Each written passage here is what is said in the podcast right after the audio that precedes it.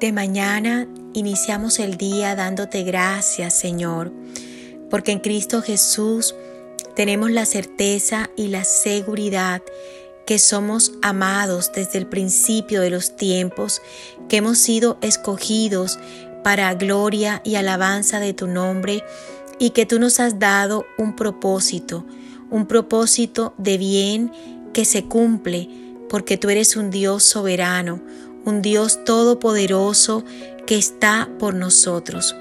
Gracias Señor, porque hoy sabemos que nada podrá alterar lo que tú has dicho acerca de nosotros. Nada podrá robarnos, nada podrá destruir tus planes de bien con nosotros. Te adoramos y te bendecimos y por siempre te daremos solo a ti la gloria.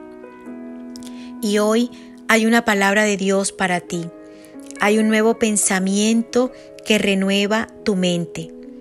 No lo llames suerte, es la buena voluntad de Dios para ti.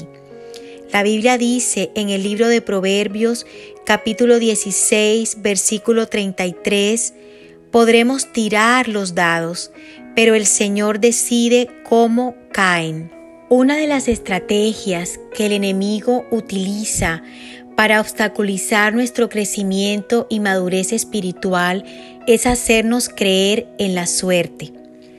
Pero cuando conocemos al Señor y empezamos a leer su palabra, entendemos que Dios es soberano y que Él tiene la última palabra sobre nuestra vida.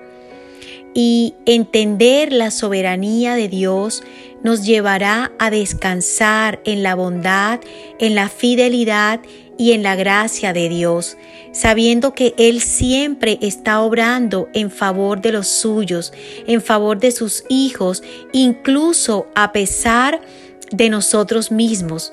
Nos lleva a reconocer las buenas intenciones que Dios tiene para con nosotros, sabiendo y creyendo que fuimos creados por Él y para Él.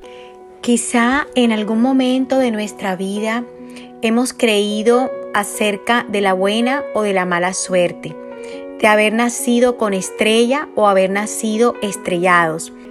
Pero quiero decirte que todas esas creencias erróneas son obra del enemigo en tu mente con el objetivo de obstaculizar el propósito de Dios en tu vida, con el objetivo de limitar tus expectativas acerca de lo que Dios puede hacer y puede obrar en tu vida.